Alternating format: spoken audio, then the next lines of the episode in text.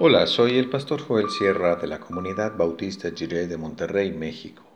Gracias por escuchar esta breve reflexión devocional que el Señor te acompañe ahora y siempre.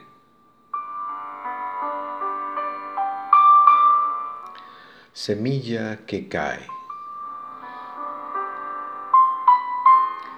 Dice Juan 12, del 20 al 26, en la versión La Palabra.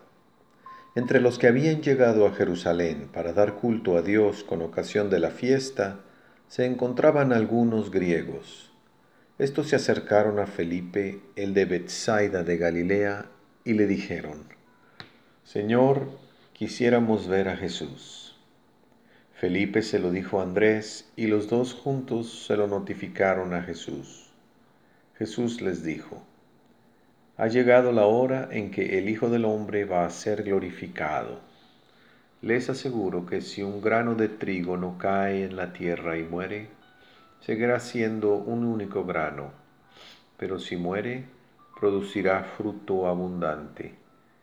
Quien vive preocupado solamente por su vida, terminará por perderla. En cambio, quien no se apegue a ella en este mundo, la conservará para la vida eterna. Si alguien quiere servirme, que me siga, correrá la misma suerte que yo, y todo el que me sirva será honrado por mi Padre.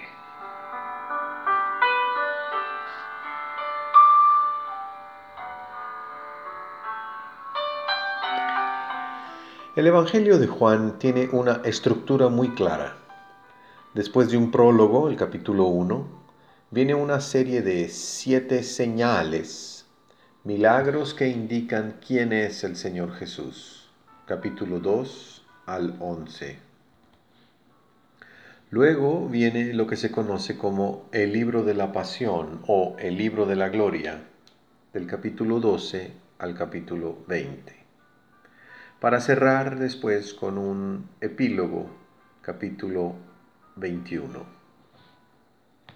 Así, el capítulo 12 comienza a hablar de la muerte del Señor Jesús como su glorificación. Ha llegado la hora en que el Hijo del Hombre va a ser glorificado.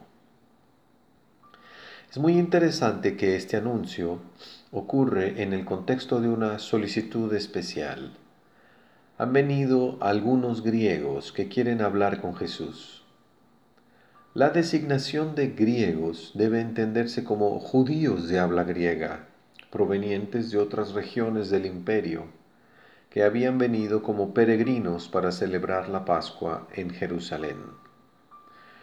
Ellos conocían la fama de Jesús como predicador y maestro y querían entrevistarse con él, quizás con la idea de llevárselo contratado como su profeta profesional. Es decir, que Jesús está frente a una bifurcación en su camino. Por un lado está la oportunidad de alejarse de Jerusalén, de hacer una carrera estable, de ver mundo, de viajar, de hacerse famoso como rabino internacional, de fundar una escuela de pensamiento profético, renovado, más fiel a la ley, un movimiento de renovación más establecido y con suficientes fondos para permanecer y fructificar. Por otro lado está el camino que conduce a la cruz. ¿Qué opción va a elegir el Señor Jesús? Será una semilla que cae a la tierra y muere para poder así dar mucho fruto él comprendía claramente el propósito de su vida y de su muerte. Él tenía un sentido muy claro y definido de su misión. Muchos jóvenes conocen este tipo de bifurcaciones en el camino. Buscan claridad sobre el llamado de Dios para su vida.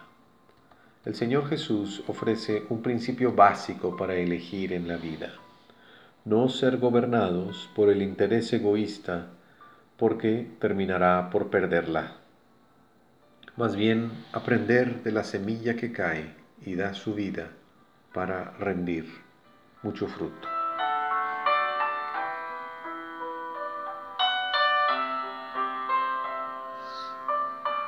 Oremos. Señor, dirígenos y muéstranos cómo usar las habilidades y los dones que nos has dado para así vivir al servicio de tus buenos propósitos para tu iglesia y para tu mundo. Amén.